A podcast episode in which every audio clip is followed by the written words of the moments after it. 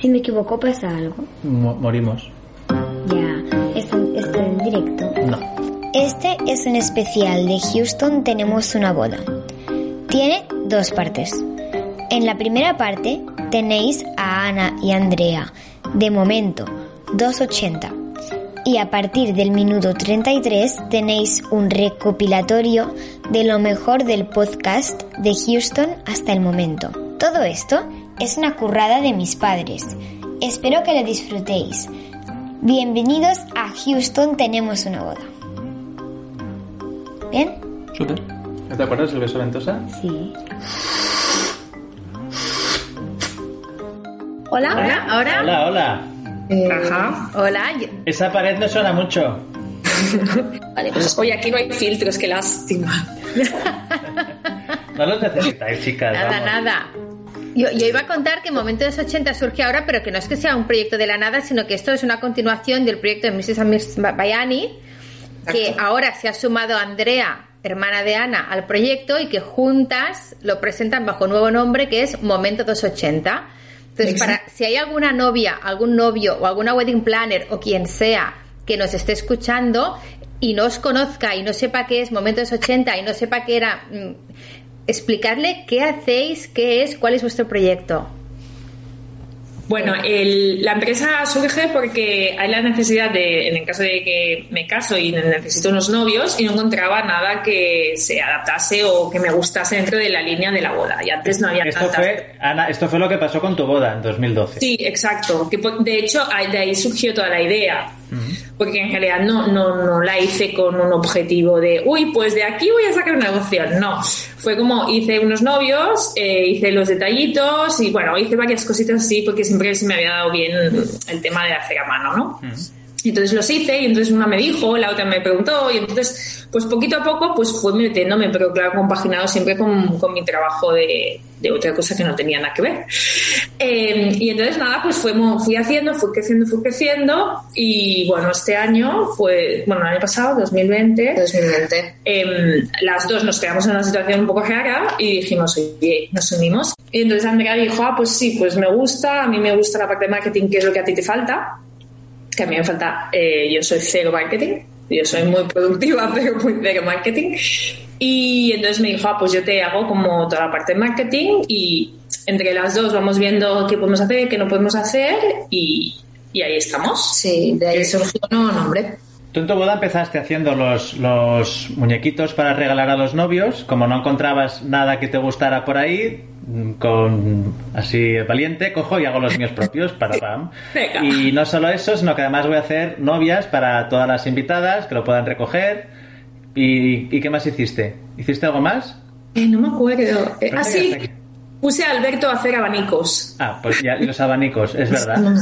Sí, hicimos unos, nada, compramos unos abanicos típicos de madera y entonces en un lateral había que poner los nombres, poner un pomponcito y tal, y, con- y tuve a Alberto ahí trabajando un montón de días. Entonces, todos los que lo vimos flipamos y empezó a correrse la voz. Oye, que se puede hacer esto, empezaste a hacer esto mismo para otras bodas. Y a raíz de esto, pues surgen otras ideas. Que eso o sea, eso ya, es que, un- ya que hemos llegado hasta aquí, Sí, ¿no? que eso es lo que nos pasa a nosotros un poco también. Sí, Eh, bastante que empezamos a hacer parecido. vídeos para nuestra familia y oye, ¿y si haces esto para nuestra familia? Y bueno, Sí. hasta que llegó un día, eh, bueno, estuviste así ocho años. No sé qué tipos, cada vez hacías eh, muñecos más elaborados, con Oh, pues mira. Y más diversidad de producto, Sí. yo creo, además, que abrió mucho el abanico de posibilidades. O sea, que cada vez iban incluyéndose nuevas propuestas, ¿verdad? Claro, lo que pasa que sí que es verdad que al principio empecé como todo muy artesanal y muy hecho por mí, pero cada vez necesitaba como ayuda de, por ejemplo, alguien que me hiciese, porque yo no tenía una máquina que corte, ¿no? Pues alguien que me cortase cartelitos para poner en el portalianzas, porque entonces ya empecé portalianzas, que saqué los de flores, que eso no existía. Y ahora las de flores, o sea, ahora los veo y me aburren de tantos que hay en el mercado. Em, y, no, y, y es cierto que según iban pasando momentos en mi vida, iban surgiendo nuevos productos. Por ejemplo, me re- recuerdo perfectamente cuando me quedé embarazada de Carlota, que es la pequeña, eh, no sé, me dio y hice un bastidor con una bailarina. Dentro había un bastidor redondo y una bailarina porque pensé, ah, para decorar la habitación y tal. Que luego en mi, en mi casa no tengo nada porque esto es horrible. Y lo hice, y oye, otro boom. eh, gustó muchísimo, hice muchísimas bailarinas y la verdad es que quedaban muy monas. Entonces, claro, de unos a otros, de unos a otros también. Esto se fue. Entonces me dije, la gente también te va aportando ideas. Te dice, a ver, los novios están muy bien, pero se me dan de polvo. Quiero colgarlos. Y tú, vale, a ver, espérate, voy a dar una vuelta. Entonces surgió los novios que se podían meter en el, en el cuadrito. Que estos también gustan muchísimo, porque al final lo que hacías es un juego de la misma, la misma escena en, en los muñequitos y luego los pasas al cuadro y veías lo mismo, pero estaban colgados en la pared. Ya no se te llenaban tanto de polvo, ya como que entonces es, seguir haciendo cosas, seguir innovando, sacando cosas que diga, uff, esto no lo había visto nunca, que es lo que nos gusta al final. Bueno, es lo que dice, que mucha gente te dice, ah, pues mira, yo tengo un hijo y me gustaría hacerle, no sé, me invento. mm, Un dinosaurio. Y Sí. tú, vale, eh, espérate, que lo busco mono. Porque claro, Entonces, bueno, a partir de ahí pues van surgiendo más ideas y más cosas y vas diciendo, ah, pues mira, pues ahora podemos poner pues decoración de bebé, ahora podemos poner pues las cajas de nacimiento. Entonces mm, van saliendo y cada vez tenemos más productos y yo me estoy volviendo loca con la web porque ya no sé sí, pero cómo sí que- hacerlo. sí que es cierto que a mí me da mucha rabia. eh, tú entras en. Hay mil páginas de, de que hacen detalles para bebés y tal. Tú entras en una y todas acaban haciendo lo mismo. Y entonces eso es lo que no me gusta. O sea, lo que no me gusta es que tú tengas uno y al final lo veas y digas, bueno, esto puede ser de Juanito, Pepito o. ¿Sabes? Al final lo que nos gusta a nosotros es que vean una cosa diferente y digan, ah, esto es, esto es de ellas. Porque que es que ya se nota que es diferente, ¿no? Bueno, Nada por eso tuviste tanto éxito al Claro. principio, con, porque, porque enseguida todos queremos que nuestra boda sea única y especial. No había muñecos que fueran únicos y especiales y os los inventasteis. Y siguen sin haberlos, ¿eh? Ahí no han sabido llegar, ¿eh? Entonces, ocho años después, lo que era Mr. y Mrs. Bayani se convierte ahora en Momento 280. Claro, ¿Y por qué momento 280? Nosotros lo sabemos, pero la gente que lo escucha probablemente no lo sepa. Entonces, ¿por qué habéis escogido este nombre de Momento 280? Bueno, esto es cosa de Andrea. Fue súper buena idea y dije, "Mm, me gusta. No, a ver, eh, vimos que era complicado el Mr. and Mrs. Básicamente, nuestra madre no sabe ni decirlo a día de hoy, después de ocho años. Sigue preguntando cómo se dice. Entonces eh, dijimos, vale, vamos a cambiar esto porque es que es complicado. Aparte, es momento de Instagram, todo el mundo te busca y todo, y a veces es como, ¿cómo era Mr., Mrs.? Entonces dijimos, vale, vamos a cambiar el, el nombre. Aparte es lo que decía ella, que era como una etapa que ella pasó ella, o sea, solo haciendo ella sola el proyecto y tal, y como me metía yo, pues quería dar una vuelta y eso ya se había quedado como pues más anticuado y tal, y entonces quisimos darle una vuelta. Momento 280, pues 280 porque en ese momento yo estaba embarazada y son los 280 días de la gestación de un bebé. También vimos que jugaba un poco con el tema de los nueve meses, que más o menos es lo que, lo que tardas en, en- en crear una boda. Bueno, entre que vas de mes en mes, pero más o menos pues son los Sí. nueve meses. Y, y entonces dijimos que eran los 280 nos encajaban.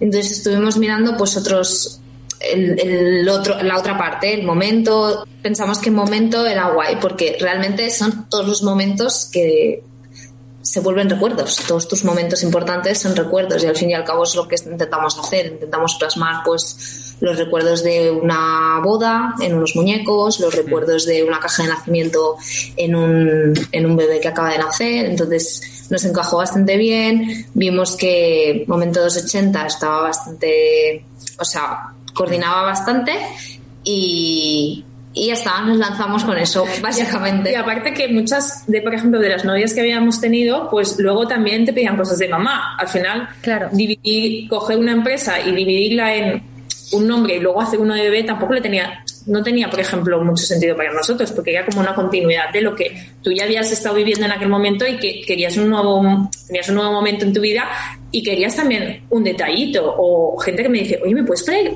un muñequito adicional a mis novios porque ahora tengo un bebé? Y, ¿sabes? Y al final era todo como mucha unión. Sí, entonces vimos que estaba bien, nuestra madre este lo sabía decir y dijimos, pues ya está. Entonces tenéis, básicamente hacéis, hacéis muchas cosas, pero quizás se podría separar en tres bloques, ¿no? Mm, Bodas, eh, bebés, hijos y empresa, ¿no? Entonces, para Houston tenemos una boda. Supongamos que Marta y yo nos recasamos, Ah. ¿vale? Eh, y queremos hacer algo especial para nuestra boda. ¿Qué podemos hacer, chicas? Ideas. Madre mía. Uf, Es pues que hacen te- cosas, ya. depende. Eh, ¿Va a ir Marta de Blanco? Sí, sí, ¿Sí? ¿Volverías? ¿Lo volverías a hacer? sí, sí, sí, me volvería a casar, me encantaría. Tenemos unas cosas nuevas, ¿eh? Tenemos nuevas. ¿Sabes? Momento Ensu también puede ser. Claro. Entonces, ¿qué, qué tenemos? Tenemos eh, por tipos novios de para el pastel, por novios ejemplo. para el pastel. Novios por para dar a las próximas parejas que se puedan casar. Detallitos por si hay alguien embarazado, ¿verdad que sí? Sí, es que- seguro que también. Las- Cartelitos para las sillas. Sí, y- Exacto, iba a decir las, las Ah, letras o los cartelitos para Esperaros todas las sillas. Sacamos nuevos. Estos sí? sacamos nuevas. Sí, sí, sí, sí. Sí, Muy bonito. ¿Podéis explicarnos un poco tipos de, de productos para que nos hagamos una idea? Sí, mira, queremos sacar eh, pegatinas para, para los eh, tacones, bueno, para los eh, Zapatos. de- zapatos de las novias, para que se pongan el mensaje que quieran y luego se lo puedan guardar de recuerdo. Tenemos medallitas para los ramos de, novia. de novia, pues para poner el recuerdo del abuelo que ya no está, pero que debería de estar. O cintas también de raso con los nombres de los novios para también hacer el lazo del, del ramo Cazadoras. cazadoras que van a ser Mola. super chulas. Hemos hecho Cazadoras súper. Sí, Hay gente que, de que si quiere poner algo diferente. Hemos lanzado de momento dos modelos que se verán pronto en Instagram porque hemos hecho dos shootings con ellas y a ver qué tal. Sí, sí.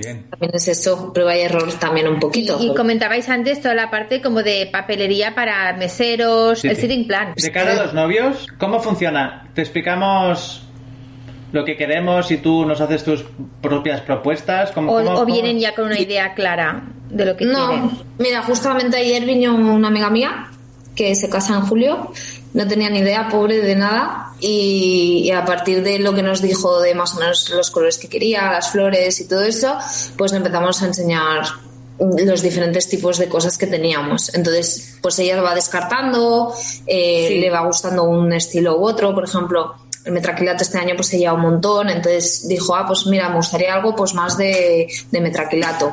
O otro te viene y te dice, ah, pues me gusta más de madera, pues entonces ya vas dependiendo de lo que te diga la persona, los colores, claro, es que tienes que elegir pero Sí, 50.000 es que te vuelves cosas, loco. o sea, ¿Y cómo lo hacéis esto? ¿Vais enviando fotos para ir validando un poco el proceso? Eh, Bueno. bueno, vamos a. Eh, Ana va al taller y, y decide hacer el- lo, lo que hemos concretado con la, con la persona, entonces lo vamos enseñando, porque claro, tú puedes tener algo en la cabeza que quizás luego lo ves y no te acaba. O, o va a la prueba de la comida y se lo quiere llevar para ver si pega con el mantel y la servilleta, Hmm. porque Sí. también es importante. Sí, o Entonces, sea, un poco así. Sí. Eh, a ver, yo como siempre he trabajado ha sido a través de WhatsApp. Bueno, era una locura mi móvil. Entonces, eh, por ejemplo, para los novios, pues ellos me enviaban todas las características a máximo detalle. Decía, tú envíamelo todo y de ahí ya haremos, ¿no?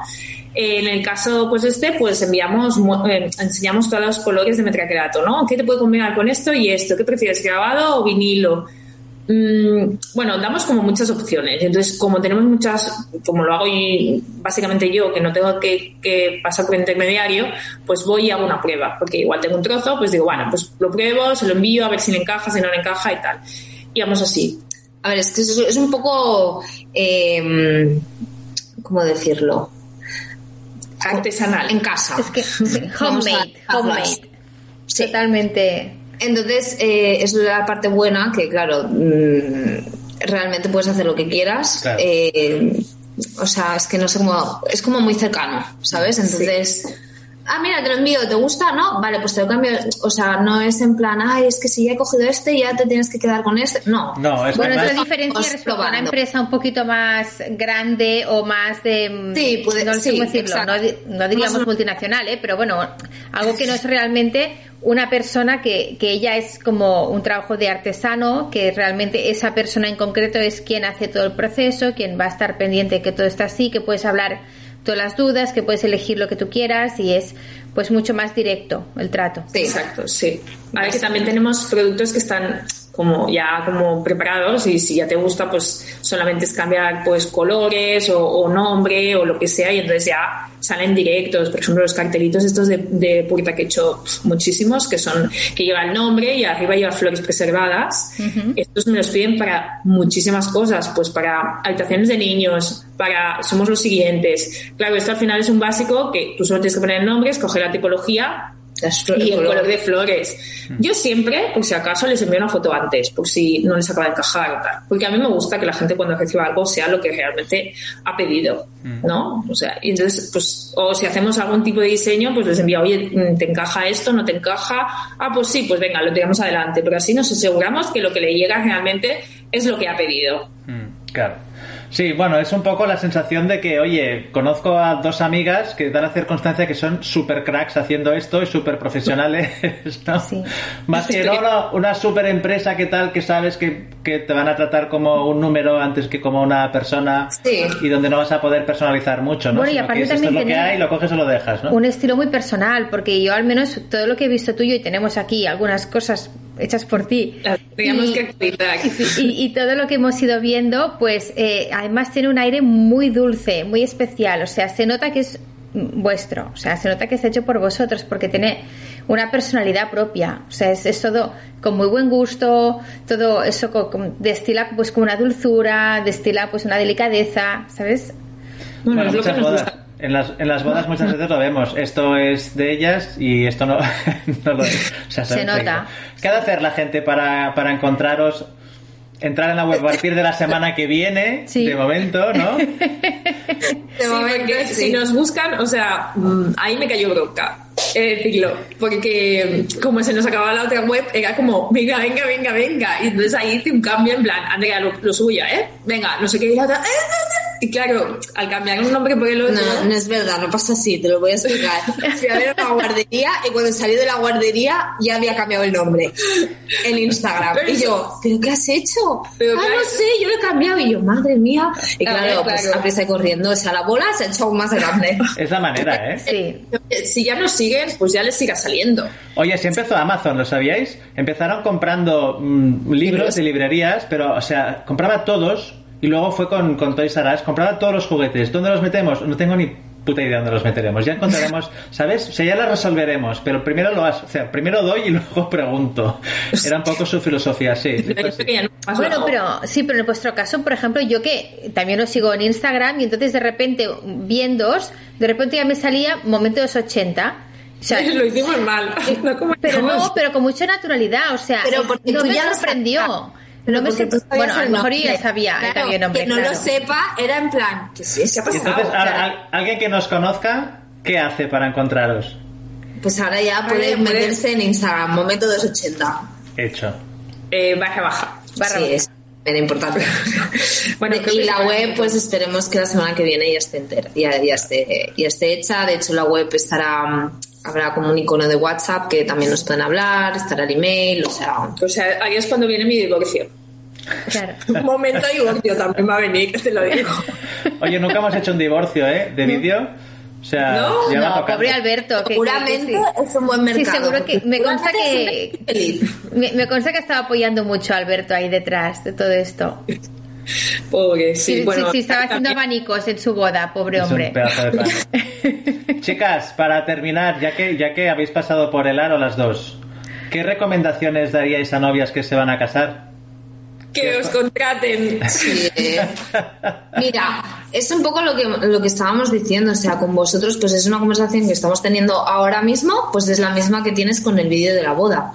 Entonces, eh, es cercano, eh, más o menos pues conoces así a la persona y tal, y sabes hacia dónde le puedes guiar con el vídeo. Nosotras estamos encantadas, de hecho, mm, precisamente si el vídeo de nuestra "Vengo, empresa vale, es con sí". vosotros, pues Claro. es- ahí ya se demuestra, ¿sabes? Es que yo recuerdo cuando fuimos a verte, eh, Guille, eh, que estabas ahí, nos metiste en, no sé dónde, dónde era exactamente, pero debía ser tu casa o algo, era en una salita y, o sea, no habíamos sacado el vídeo que le dije a Alberto, eh, me dijo, sí, sí, está claro, o sea, es que, además es que veníamos recomendados por los fotógrafos que nos dijeron, oye, pues estos chicos eh, empiezan nuevos, no sé qué, ¿por qué nos lo miráis? Y cuando vi el vídeo dije, madre mía, ¿qué es esto?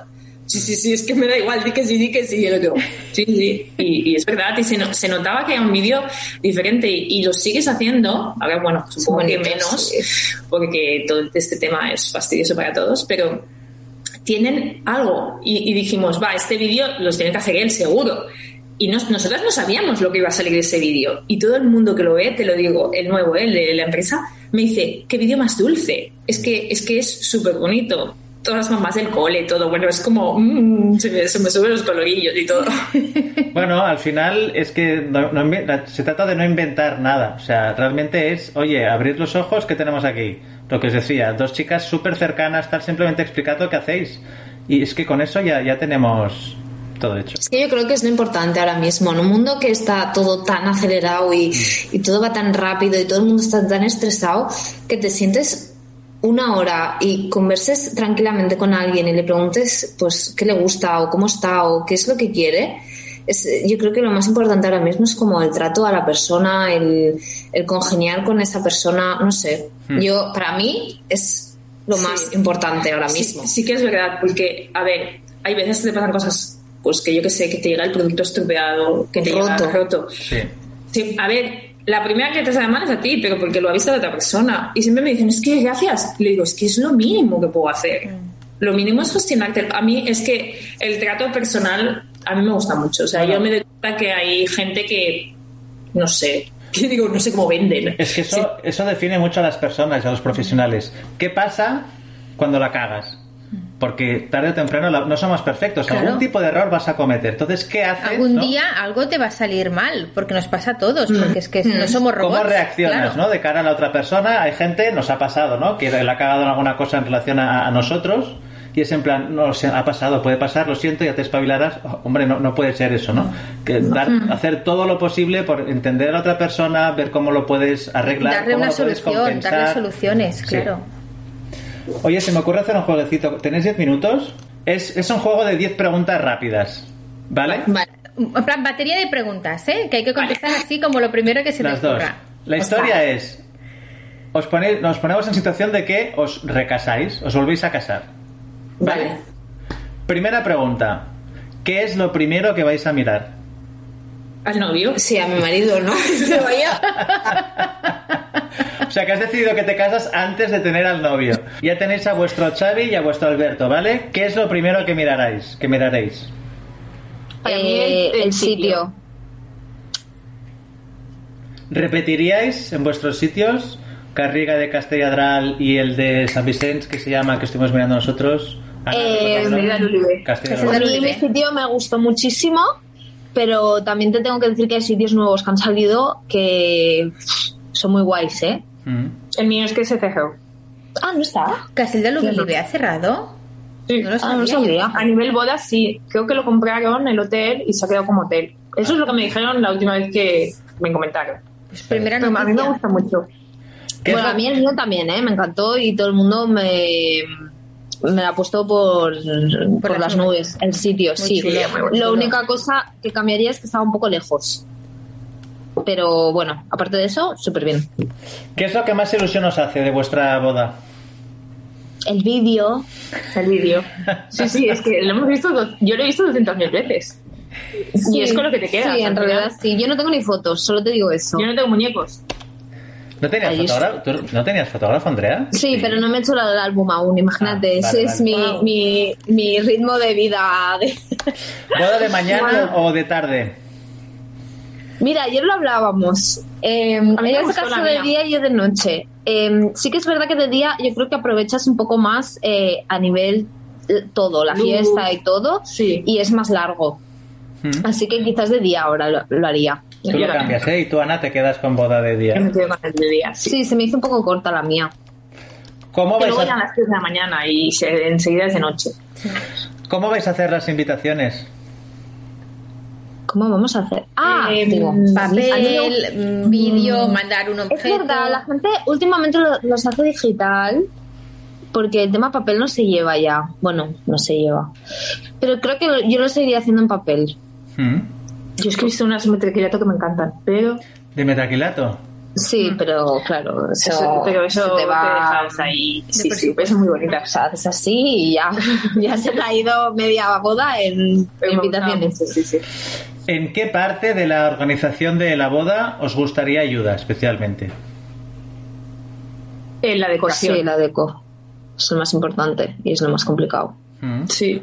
A mí lo mío me lo colocó la chica del mismo, del mismo, eh, ahí, bueno, del, del Castell, pero me lo hizo a mí el favor. Eh, yo al final me lo acabé haciendo yo misma. O Ya, sea, Ya fue más o menos. sitio en plan.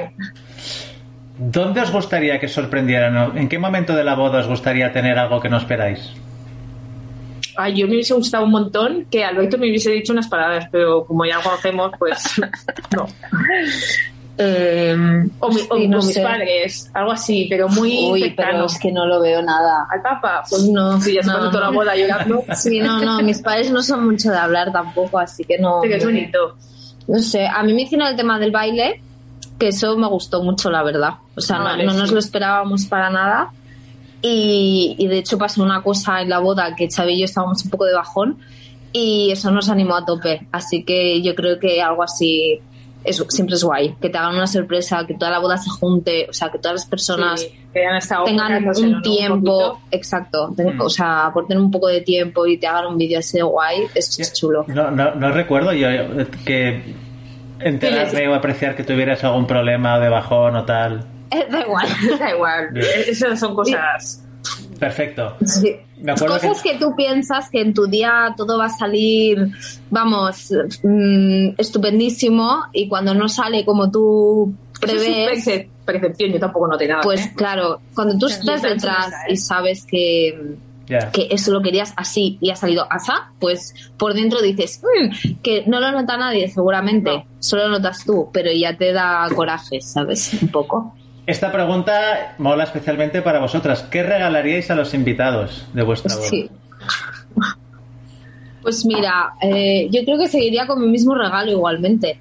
Mi madre hizo pajaritas hechas por ella Sí. y pañuelos para las mujeres. Y considero que es un regalo bastante acertado Mm, porque mis amigas todavía siguen llevando los pañuelos. mm. O sea, Pues ¿sabes Es lo guay. que regalaría yo?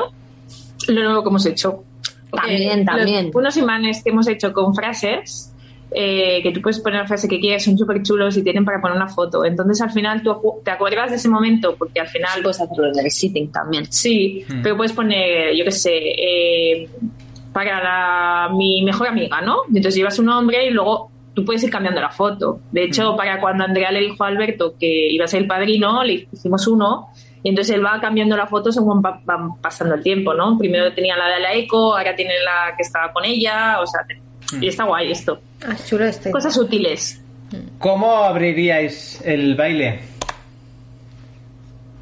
Con mi padre. Sí. Es como lo abrimos las dos, de Sí. hecho. Mm, Sí. Sí, Es una manera que es muy clásica, pero la encuentro tan bonita. mm. sí. Es como tan tu momento con tu papi y luego ya pasas a tu marido. O sea, padre, marido, fiesta, ¿no? Sería la secuencia.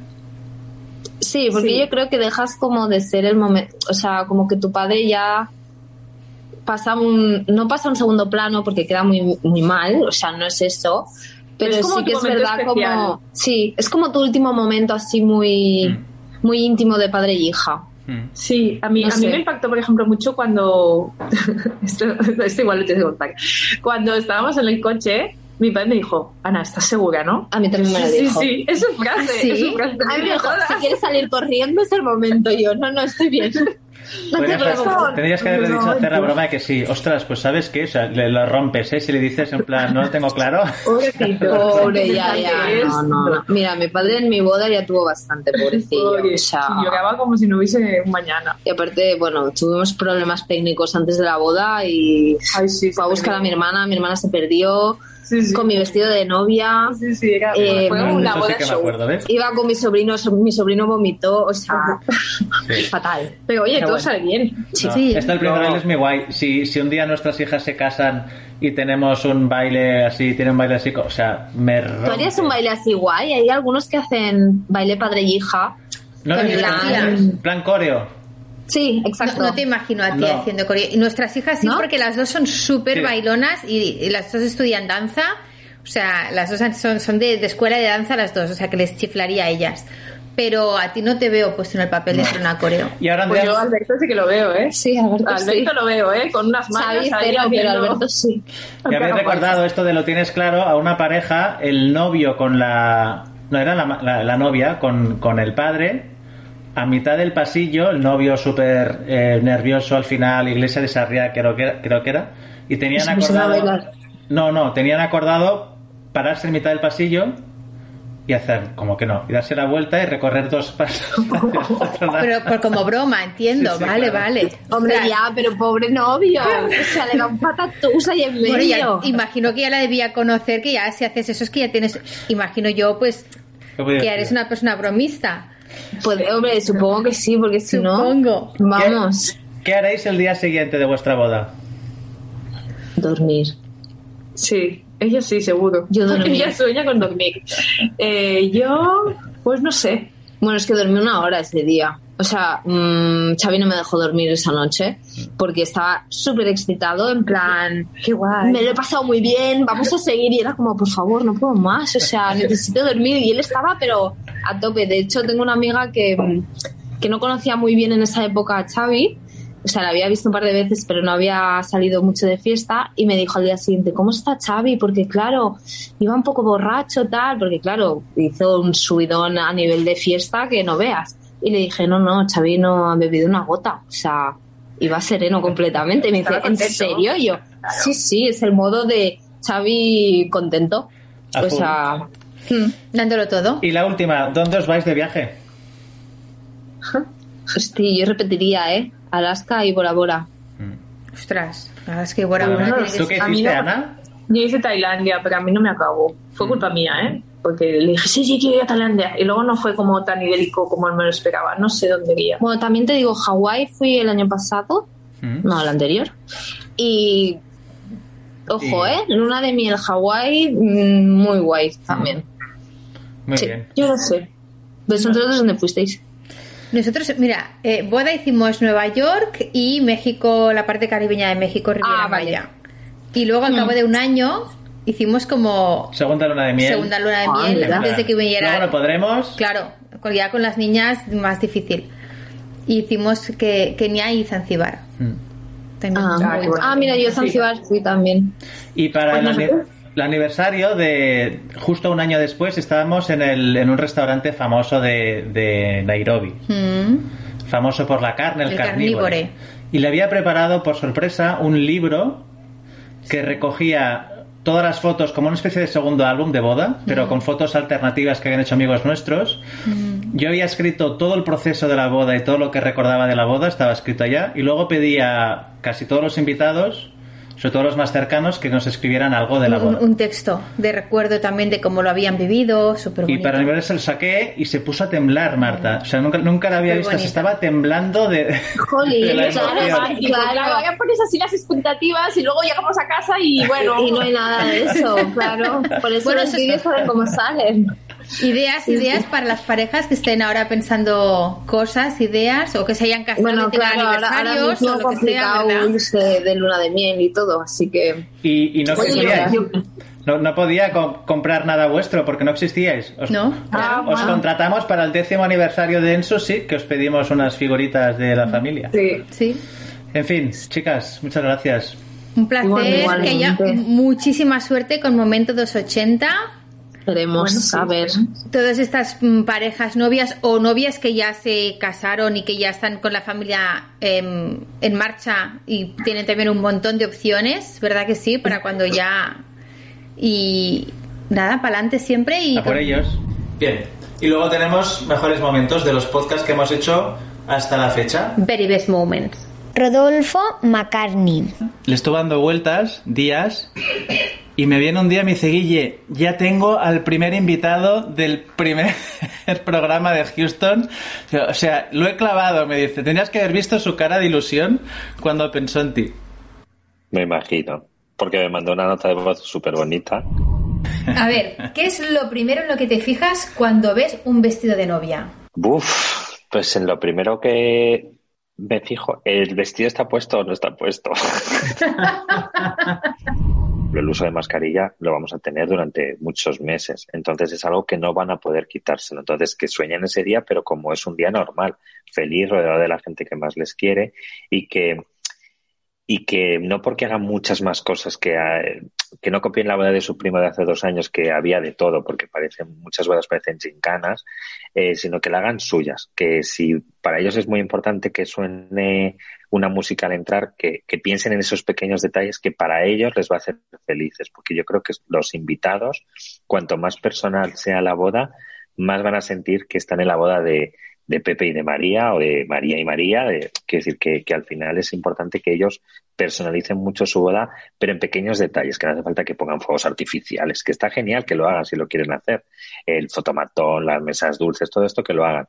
Pero que lo hagan porque a ellos les gusta. Sara Lobla. Pues a mí algo que me encanta que me pregunten, no que me pregunten, sino que me afirmen, es que me digan, es que no somos fotogénicos.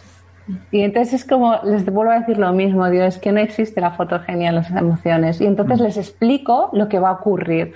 Y lo, va, lo, que va a ocurrir es algo tan mágico, porque ellos piensan de, bueno, vamos al altar y nos vemos y ya hablamos, altar sea civil o donde sí. sea altar. Pero es que no es así. O sea, tú te pasas dos o tres horas en una casa, tú en la otra, y en el altar estáis juntos, pero todavía no habéis podido hablar. Y sí. en la salida no habéis hablado, y en los besos no habéis hablado. Entonces, ese primer momento que estás con el videógrafo y con el fotógrafo es vuestro primer momento. Y ese momento es de, ¿y tú qué tal? ¿Y qué tal en casa? Sí. Chicos, no habléis, que os estamos haciendo fotos, que os estamos grabando. Pero es esa emoción de infantil, ¿no? Mm. Que es maravillosa y que de nuevo no entiende de fotogenia. Es que no, no, hay guapos o feos aquí. ¿Qué es lo que tienen tus fotos favoritas, sean personales o profesionales? ¿Pero qué tienen en común las fotos que más te gustan? Amor. Amor e imperfección. Mm. Mucha imperfección. Cortes que te suspenderían en la escuela, eh, no cuando, cuando está durmiendo, le hago fotos, cuando está llorando, que a veces digo, Dios mío, pobrecito, y es que se enfada más, pero es que quiero, quiero que Eso- se sienta. Eso me apasiona, esa imperfección. Ayer pensaba en las fotos que tenemos en blanco y negro en casa que tienen en común y es esa imperfección. Y me acuerdo de, de un director de cine que asistió a un seminario suyo y, y se cagaba en los documentales de National Geographic. Porque son tan perfectos que, que te aleja de eso. O sea, ojalá hubiese un, un, ¿sabes? Un plano desenfocado, que vea que hay algo de verdad en todo eso. Totalmente de acuerdo, totalmente de acuerdo. O sea, es frustrante. Entonces, a mí todo me gusta imperfecto. Y cortar los pies me fascina. O las manos, Qué o tal. Sí, sí es, es que son cosas reales. Al final, la vida es imperfecta. Sí, sí, sí, me encanta. Víctor Lax. ¿Cuáles son las corrientes actuales en la fotografía de bodas? Estilos, ¿cómo definirías un poco el patio? El, el- está lleno, bueno, lleno no lo sé, pero como que principalmente casi que podríamos decir, ¿no? Que hay por dos o tres, dos o tres estilos muy, muy diferenciados. Uno primero, eh, bueno, espera, no hay nada de malo en ser un fotógrafo o tener un estilo o bien tener otro. Aquí cada uno es que esto al final lo decide la pareja, ¿no? O sea, pues la pareja decide eh, cómo quiere casarse y qué quiere al final para su boda, ¿no? Pero hablando y respondiendo a esa pregunta, podríamos decir, o yo creo, ¿no? Que hay un estilo más, quizás más, no sé si conservador o más clásico, que, que no lo digo en tono despectivo, sino Sí. todo lo contrario, ¿vale? Después podría decirse que hay un estilo más moody, ¿no? Mm, Más preciosista, ¿Mm? voy a llamarlo así, y un estilo más a, quizás pues más documental, ¿no? En el que se intenta narrar una historia, se intenta documentar lo que allí sucede y ahí se podría quedar un poquito por esos estilos, ¿no? Y ya después la pareja tiene ya un poquito ya pues de abanico en poder elegir, ¿no? Eh, si se queda con un se- o se queda con otro. ¿En cuál, te- ¿En cuál encajas tú? ¿Cuál crees? Eh, yo creo que ninguno de ellos, pero pero se, entre el segundo y el tercero, ¿no? Creo que andaría yo ahí, como que me, como que me colocaría un poco, ¿no? En- entre no, o sea, claramente pues no tengo un estilo moody porque no, no va tanto con nuestra forma de entender la fotografía, se acerca un poquito más al estilo documental, pero no, no quiere decir que, que en un momento dado hagamos retratos, hagamos un posado increíble y que nos llevemos a, o que vayamos hacia la novia más, más increíble y más preciosista, ¿no? Así que ahí está un poquito, ¿no? ¿Y esto, estas corrientes son para España o para el mundo entero? ¿Cómo lo ves? Yo creo que es a nivel global, ¿no? Que pues en estos momentos pues, estamos trabajando con parejas de, de- de todo el mundo, ¿no? O sea, ya no solo españolas, sino incluso francesas o, o bien estadounidenses y, y- y es a nivel global. O sea, tenemos compañeros por todo, o sea, prácticamente por todo el mundo y, y, bueno, o sea, o sea, compartimos, conocemos historias y sí, creo que ahora mismo, o sea, entender ya la fotografía, por ejemplo, de bodas, ¿no? Como algo eh, pues nacional, creo que no, ¿no? Ahora es internacional, es igual que, pues, que la videografía, ¿no? Yo creo que no hay una corriente estatal, sino ya es No. global. ¿Qué elementos, ¿Qué elementos tendrías en cuenta para elegir el fotógrafo?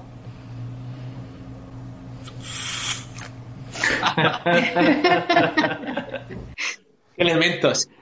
Eh, o sea, ¿cómo trabaja la luz? ¿Cómo trabaja la luz? Eh, ¿qué, eh, qué elementos? ¿Cómo trabaja la luz?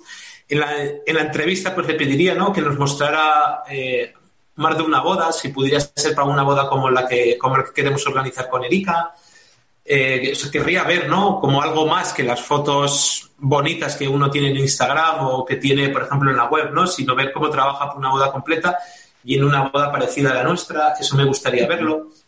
Qué bueno. Cosas así. Em, cuando escojas foto y vídeo para tu hipotética boda, ¿qué porcentaje de, de razón habrá ahí? ¿Qué porcentaje de corazón? ¿Va a ser una decisión racional o va a ser una decisión emocional Como a muerte? impulsiva. Yo creo que emocional, ¿no? Emoción. Es que mm, racional, racional, pero en una boda a veces hay poco, ¿no? ¿Cómo trabajas? ¿Qué tienes en la cabeza para, para no rendirte en ese sentido? Para no conformarte y decir, mira, yo qué sé, me lo ocurro en este momento y el resto, ¿sabes? Voy con el piloto automático. No, mira, el- yo creo que la historia para nosotros está en que, o sea, primero tenemos que cubrir los grandes momentos. Eso es obvio, ¿vale? Y eso, eh, o sea, como que está grabado a fuego. Pero en el momento que se acaba un gran momento, Espera, perdona, perdona. ¿Cuáles son los grandes momentos? Porque nosotros lo sabemos porque tenemos experiencia, pero alguien que empieza de cero, Sí. hostia, ¿cuáles son los grandes momentos? claro, mm, por ejemplo, un gran momento para nosotros, o bueno, o sea, hablando por de estándares, ¿no? Sí. Sería, eh, o sea, un gran momento sería cuando la novia está entrando a la ceremonia, cuando los novios salen, eh, puede ser un momento de maquillaje, pero bueno, o sea, po- o sea, podría, decir, o sea, podría decir por un momento de un speech, de, de un brindis, de un primer baile. Esos son como los grandes momentos de una boda, ¿no? Esos momentos se trabajan muy bien. eh, va a haber grandes fotos de, de eso sí o sí, pero en el momento que ese gran momento termina, ese momento que, por ejemplo, ¿no? que llega la novia, por ejemplo, a la ceremonia, eh, no solo tenemos a la novia entrando, sino que una vez que ha entrado puede que tengamos todavía a la mamá de la novia llorando o, o al novio emocionado. Sea, quiere decir, para nosotros es súper importante cubrir ese gran momento, pero todavía mantener la cámara arriba esperando que a ver qué pasa. Que en el 99% no sucede casi nada. Quiero decir, son pues la pues llega la novia, se sienta y la recibe el novio y tal. Pero ese 1%, Sí, puede ahí está. sí. Claro. Y la historia que si, si en algunos momentos que, o sea, que os, por ejemplo a vosotros, que si os ha gustado esa foto que dices que, te caes de culo, es porque dices, coño, es que era un momento ya vas, o sea, que o sea, parece que era nodino, parece que no que carecía de importancia. Y es porque nosotros podemos dar un poquito más de importancia a ese momento que, la, que aparentemente carecía de, de importancia. No sé si me estoy explicando. Sí, sí, Sí, sí, perfectamente. Sí, porque esto en edición es lo mismo. Es decir, eh, tú tienes una canción, por ejemplo, que tiene un momento de subidón, ¿no? Eh, lo fácil a lo mejor es poner ahí la imagen más explosiva del día, la salida de los novios de la ceremonia. Pero si tú pones por ahí un plano menor que ha pasado desapercibido, de una mirada, de un... Estás diciendo, este es el plano importante de la boda. Con lo cual, también lo que nosotros como profesionales eh, nos, nos contratan también para tomar decisiones. Y en ese sentido, decides seguir con la cámara, porque aquí puede pasar algo, ¿no? Rocío Muñoz de Azulios Catering. ¿Te acuerdas que fuimos a comer a su restaurante, el Azul Mora? ¿Es ella? Ah, ¿En serio? sí. ¿Y eso es algo que recomendarías a todas las parejas que lo están pasando mal, que no saben si se van a casar este mes o el año que viene, cómo están las cosas en marzo? Yo recomendaría, ya no sé, porque cada uno es de su energía, a mí me dicen que soy así un poco friki, pues mira, cada uno tiene sus métodos, ¿no? Pero sí que co- recomendaría el intentar proyectar a corto plazo y, y- y no, pe- no pensar, o sea, al final lo que pase pasará, ¿no? Entonces, tomárselo con la mayor, la mayor, o el mayor optimismo posible, ¿no? Porque al final, sea lo que sea, nos lo vamos a encontrar. Lo que podemos cambiar es la forma de afrontarlo, ¿no? Pues yo creo que eso es fundamental. Aparte de Decimos, los- oye, ya estamos casados, pero nos recasamos. Sí. Que no hay problemas de presupuesto, o sea. a soñar. Vale, Empezamos bien, ¿verdad? ¿qué, qué, qué propones, por ejemplo, para ¿Qué, que sí, ¿qué, qué, qué nos propondrías tú como menú? A ver, por ejemplo, eh, yo lo que más propongo es un aperitivo súper dinámico con mucha variedad, mucho producto, pero producto bueno, sin tampoco mucha floritura y que sea fácil de comer. Sí que hay algunas, algunas piezas que requieren una vajillita o que sí que dejes la copa, pero bueno, un par o tres, tampoco más, porque mucha vajillita todo el rato al final a la gente se le hace pesado. El aperitivo para mí es crucial y súper importante. Y luego en mesa, si te soy sincera, no hay que complicarse tanto, yo creo, porque donde la gente está como mucho más al, al tanto y quiere sorpresas es en el aperitivo y en mesa algo ágil, o sea, la crema que te dicen a veces, no, quiero salir de la crema. ¿Por qué se hace la crema? Porque gusta a todo el mundo, porque es ágil, porque es fácil Sí. de servir, es elegante. Entonces, ¿y por qué de segundo te vas siempre a un 80% del solomillo? Pues porque al final sabes que allí no tienes margen de error. Sí que es verdad que cada vez, por suerte, y estoy muy contenta, la gente se va atreviendo a abrir un poquito más el abanico y hacer pues un cordero. ¿vale? Nosotros hacemos un cordero, no sé si lo probasteis en, en una fulmora. Yo lo probé. Buenísimo, Es buenísimo. extra. Entonces sí que es verdad que la gente a veces tiene el ostras cordero. No te pones la pata de cordero con el hueso. Es en plan Obélix, ¿no? Eso es, es algo súper elegante que está realmente aporta más valor según como a lo mejor que el solomillo porque hay que saberlo cocinar bien, la salsa está muy equilibrado. Entonces Creo que lleva un poco de queso, si no me equivoco, ¿verdad? en el de azul mora sí, el que ponemos en las bodas no. Porque en el de azul mora lleva un poquito una base de idiazábal, en que ponemos en bodas más eh, un parmentier, Más un suave. depende, sí, para que guste un poco más a todo el mundo. Pero este plato, lo hemos la última boda que hicimos, que hemos podido hacer, eh, lo pusimos, platos vacíos incluso repitieron en presidencia. O sea, que a veces tienes este pequeño miedo, pero luego mm, es un éxito rotundo. Mm. ¿Y de postre qué recomiendas? Mira, postre, a ver, chocolate por antonomasia no falla jamás, pero sí que hacemos mucho lo de pequeñas mini referencias, porque la gente, el buffet de postres, vale, es muy bonito, es muy, pero he tenido alguna mala experiencia con el Mm. buffet de postres, porque yo qué sé, de repente hace mucho calor, humedad, bichitos, la luz, no sé qué, de la forma que no te equivocas, a lo mejor si hay unos muy golosos y le gusta mucho el postre, otro no, es haciendo mini referencias en centro de mesa. Mm. Entonces llegas, el que es muy goloso, que es, yo sé de estas, te comes siete, Sí, pero el igual. le- me gusta el chocolate, pues cojo chocolate, me gusta el lemon pie, coges una pequeña referencia. Ahora con unos novios que te- nos hemos reunido, nos hemos reunido nada hace poco. Al revés, ella me decía, yo no soy muy postrera, quiero algo súper bueno que sorprenda, pero muy ligero. Porque Mm. Hubo la época aquella del prepostre para bajar, que era Sí. realmente Sí. un fraude. O sea, un prepostre no baja porque es un plato más a añadir en el servicio. Pero ella quería algo muy equilibrado. Le hemos propuesto una crema de maracuyá con un helado de coco, granizado de menta y frambuesa, o sea, muy equilibrado, texturas. Y luego, para quien sea chocolatero, pues le pones rocas de chocolate y remata, ¿sabes? Bueno, lo haces un poco cada uno lo, lo que le hace ilusión. Cristina, de una boda original. Para mucha gente, para la gran mayoría, ser original es hacer cosas diferentes que nadie ha visto. Eh, y cuanto más show y más espectáculo y más cosas mm, a lo grande, mejor. No, para mí, ser original es la definición que en su día dio Gaudí, que era volver al origen. Para mí eso es ser original. O sea, es volver al origen. Y, y de hecho, eh, si lo analizas, es cierto. O sea, Gaudí puede parecer una persona súper innovadora, súper precursora. Tú ves hoy día sus edificios, sus construcciones y dices qué original que era. Sigue siendo original hoy día. Pero no ya por diferente, sino porque volvió al origen. O sea, en sus construcciones hay naturaleza, hay mar, hay eh, pe- piel de drag, ¿no? De, de dragón. Sí. Hay eh, has vuelto al origen y, y ahora además más que nunca estamos volviendo al origen. O sea, esta pandemia nos está Sí. pegando un chute de realidad de hay que volver al origen, hay que volver a la familia, hay que volver a lo de antes, hay que volver a ser la esencia de uno mismo.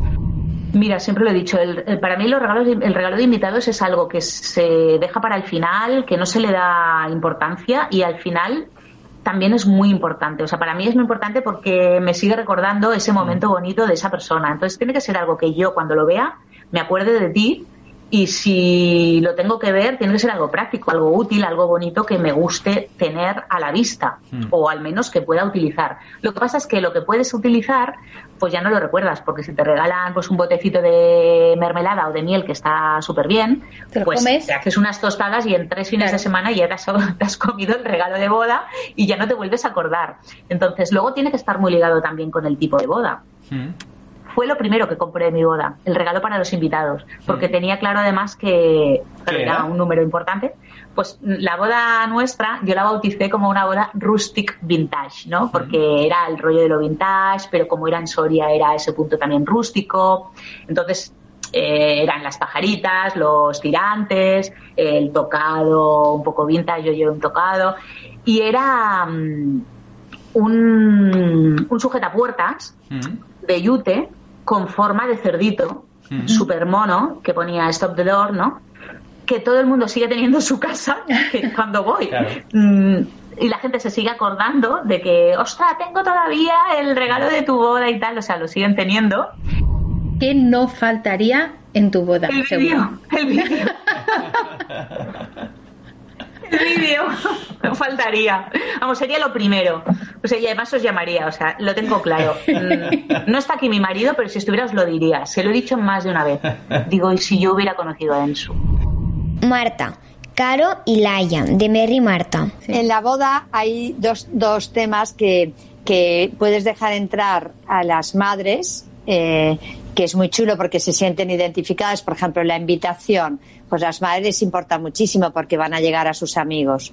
O en el tema de las flores. Entonces, en esas reuniones vienen, dan su opinión, se siente que se involucran y luego ya con los novios pues gestionarán los invitados o las mesas que se las explicamos.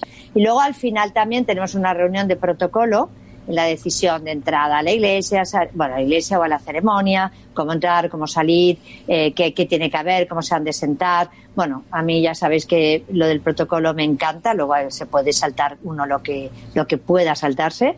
Lo puse justo ayer en el, en el post de Instagram, que las normas del protocolo muchas veces están para saltarse, las que se pueden saltar. Entonces ahí también tenemos, solemos tener incluso con padres, eh, los padres y madres, padres madres de las dos partes y es una es una reunión muy divertida.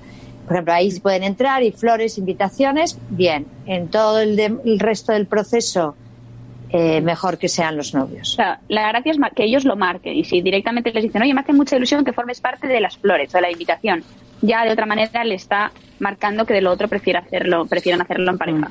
Entonces, si, si se ponen firmes, ¿no? Con esto en equipo y esto nosotros, pues no te sabe tan mal porque no les estás pidiendo que no se metan, sino que le estás involucrando en, otra, en una parte man- de una manera, ¿no? ¿Qué más cosas no pueden ser en una boda? La ya lo sabe. Laia, ¿qué no puede pasar? Que siempre lo dices tú. Sí, que no puede fal- fallar. ¿Qué más Un, tenemos? una- un aperitivo de más de dos horas, no puede Vale, ser. dos horas límite. Eh, Lo de la, que- que lo de la cuando llegue-.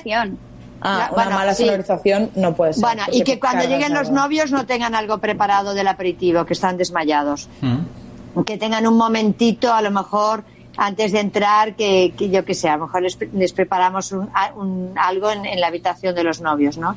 Y tengo Eh, Que beban Ah, vale. agua entre entrega y entrega, porque no somos Sí. conscientes de lo que una persona se cansa después de votar con toda tu energía por, un- por un salón de, de, de, Y llegan deshidratados, pobres. No, es que dicen, no, yo quiero una cerveza, entonces siempre les tenemos la cerveza preparada o el agua, porque es- acaban muertos y sobre todo cuando hay que hacer que sea dinámico, que no sea una tómbola, Sí, que sea pam, sí, pam, sí, pam. sí, pam, pam. Entonces sí que tienen que tener mucha energía y mucho líquido, porque vamos, es, es como una olimpiada.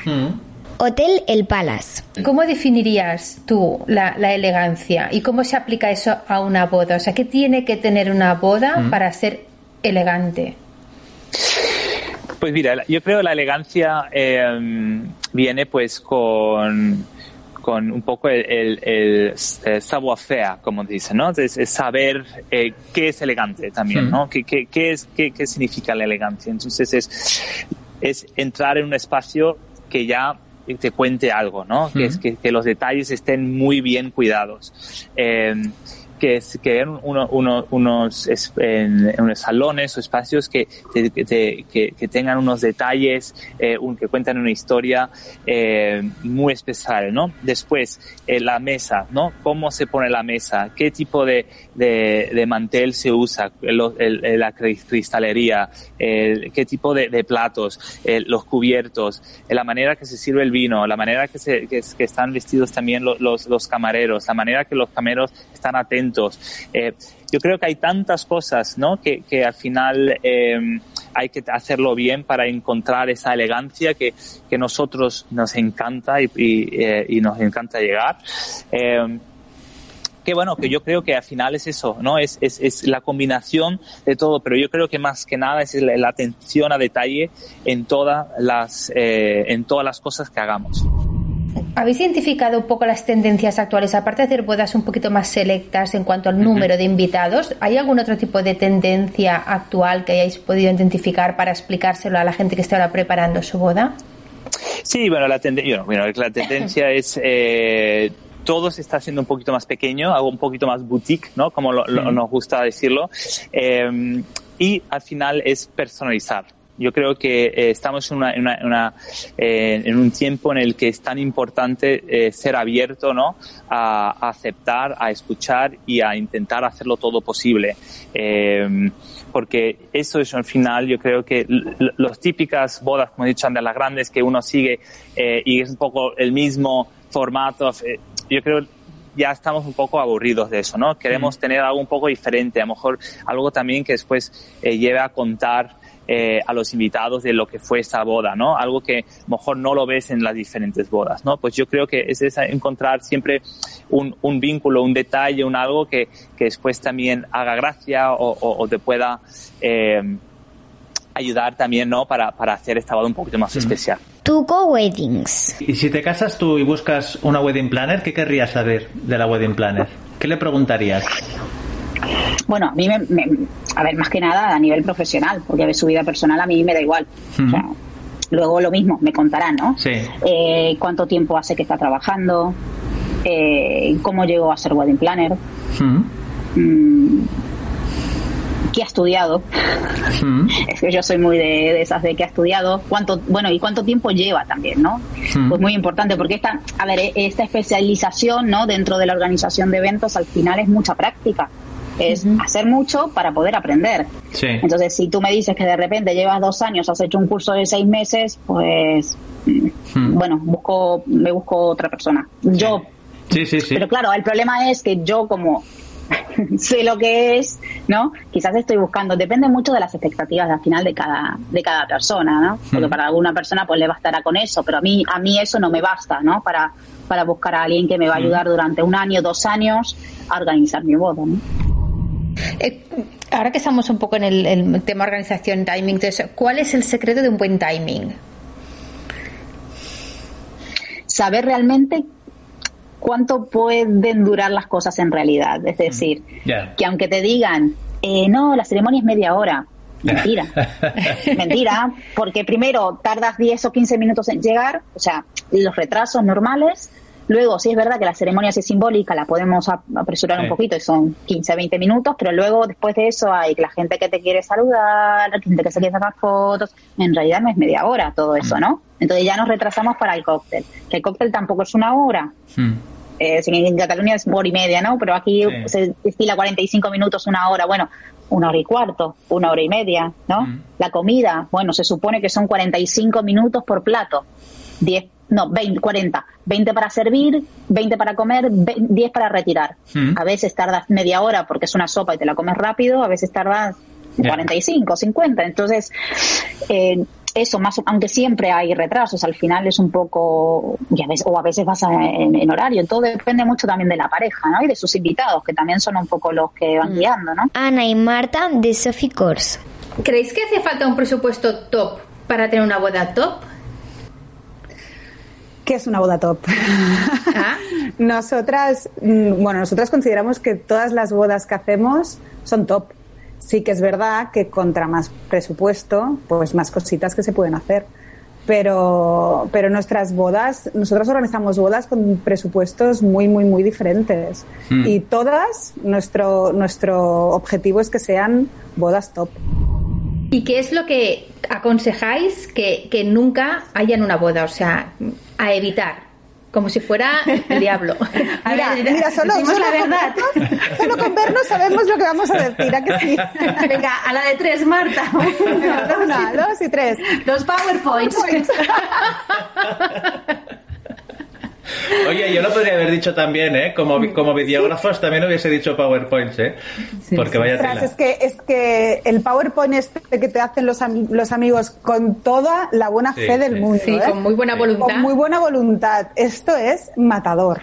matador para el resto de invitados. Es, no sé, alguna vez, ¿cuántas veces os hemos dicho, eh, chicos, eh, que hay unos amigos que quieren hacer un vídeo, nos lo podéis evitar, nos lo podéis poner bien con cariño, los lo- porque es que, es que no tiene nada que ver, nada que ver.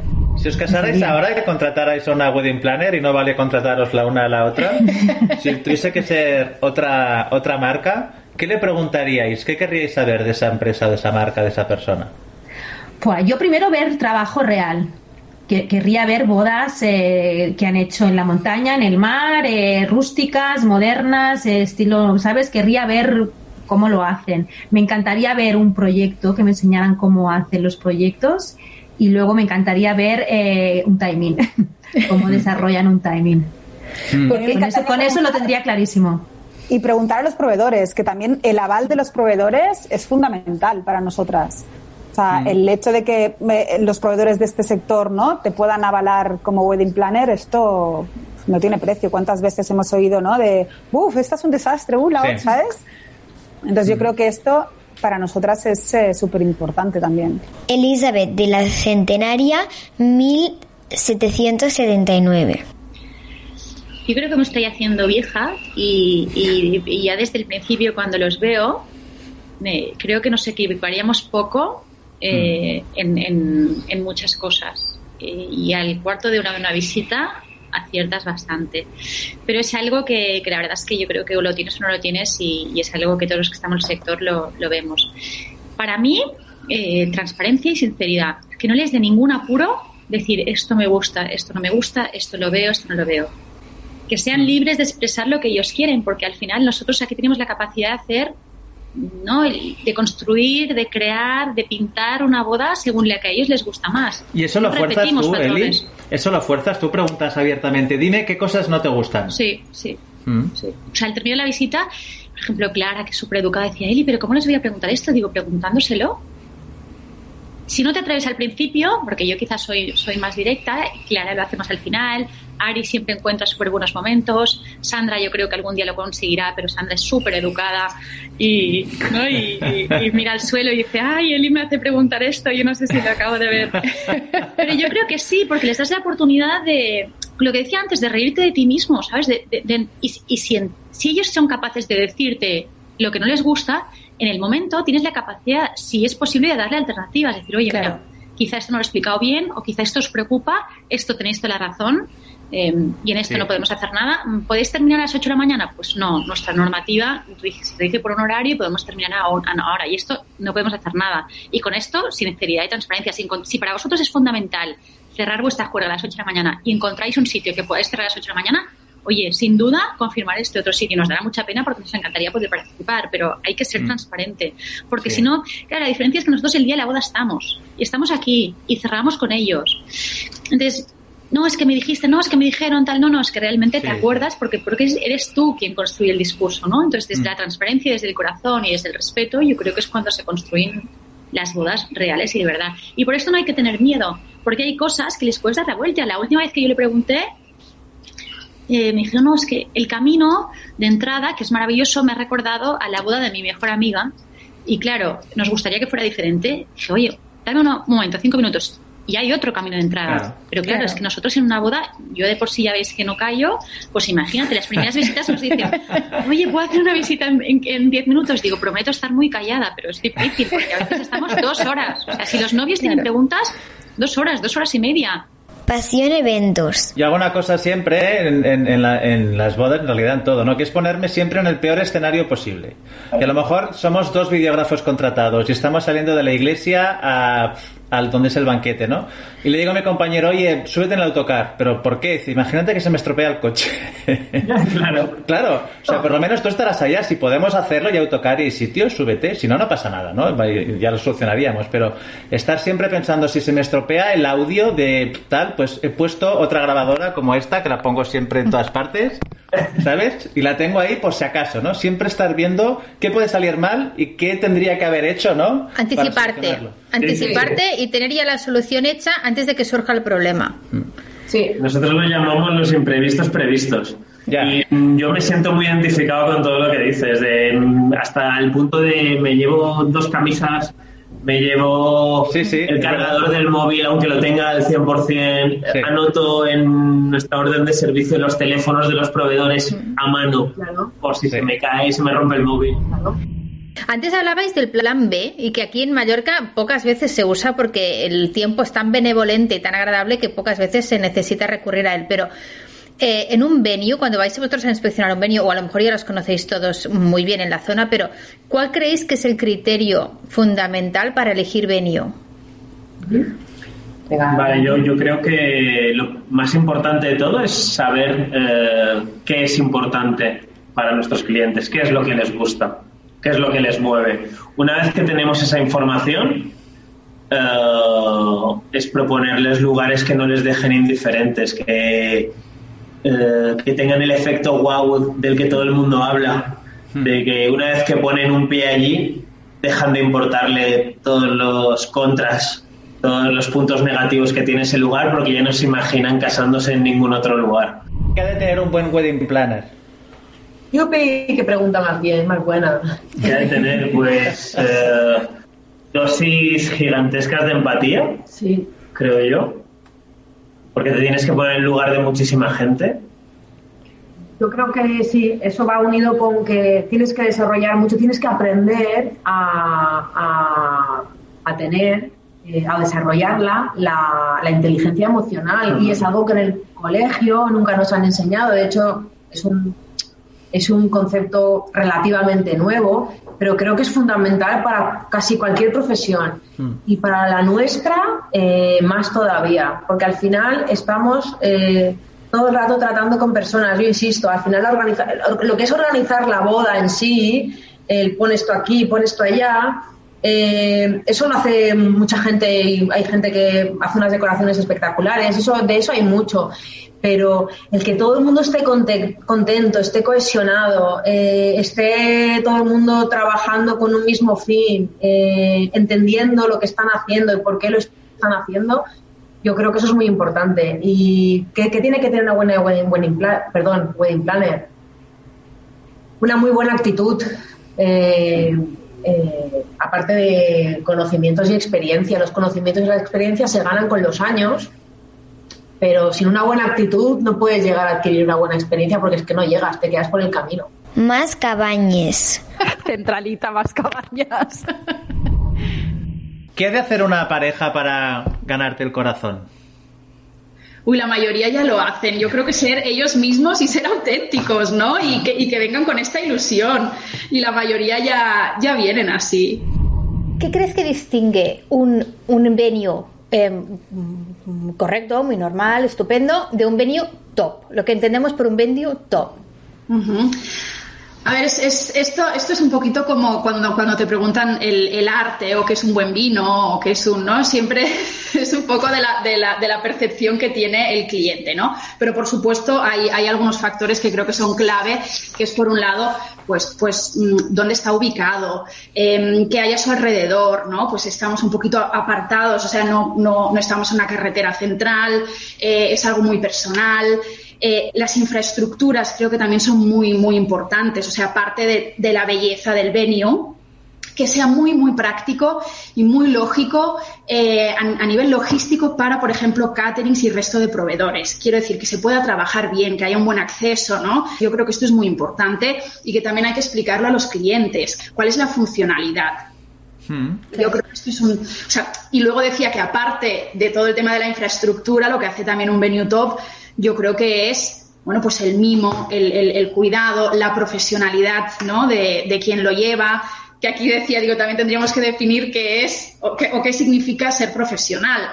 Pero bueno, eh, yo creo que más o menos todos ya tenemos la misma definición. Em, y yo creo que esto hace, ¿no? O sea, el, servicio y la dedicación al cliente, el hmm. tiempo a ver, yo creo que es un tema por un lado muy, muy personal, que es lo que busca cada uno, porque cada uno tiene otras prioridades, ¿no? Siempre recordaré con mucho cariño una novia que me decía, Michelle, es que no quiero nada de flor, no quiero ver ninguna flor ni en el centro de mesa. Digo, bueno, mujer, no pasa nada, pero pensaremos si quieres otra cosa para que no se vea tan vacío. Quiero decir, eh, ¿qué busco en una wedding planner? Pues busco profesionalidad, confianza, eh, seriedad, que tenga un poquito, bueno, pues, pues esta empatía, ¿no? Que sepa muy bien qué es lo que busca el cliente y yo creo que sobre todo transparencia.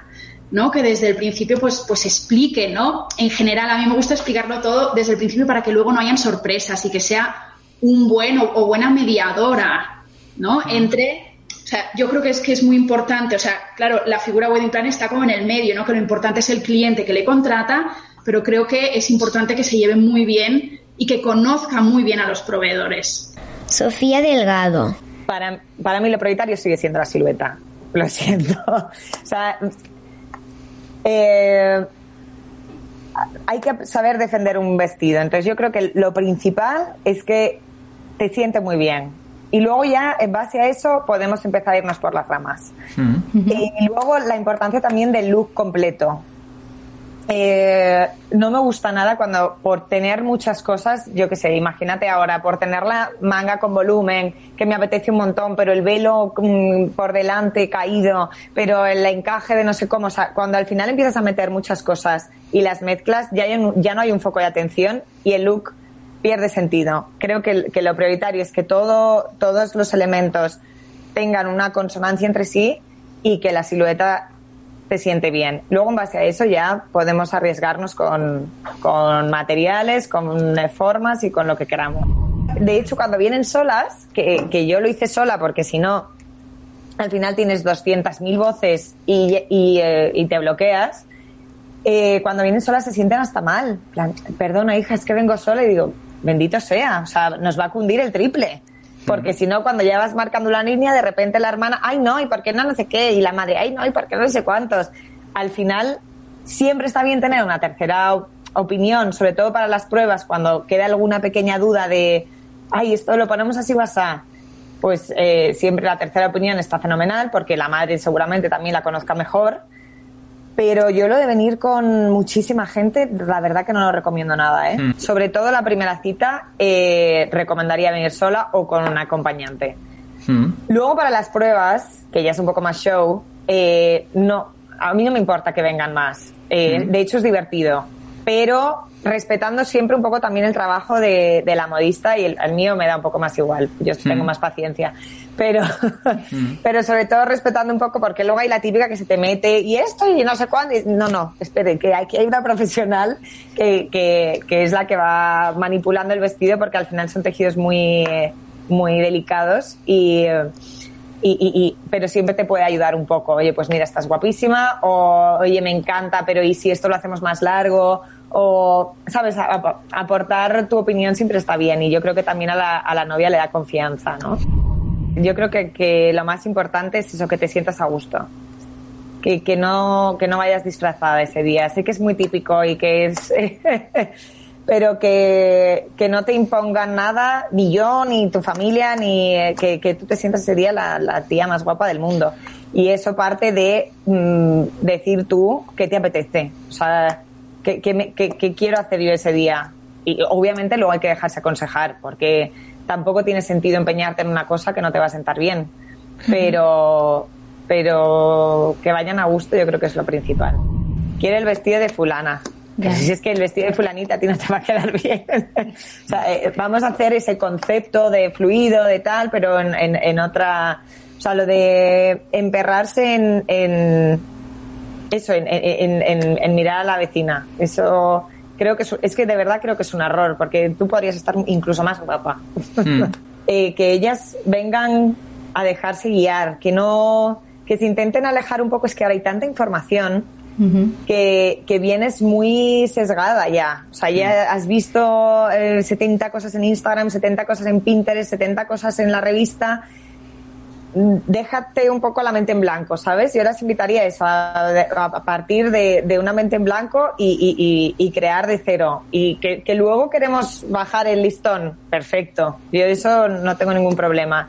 Pero por lo menos venir con la, con la, con la mente un poco abierta.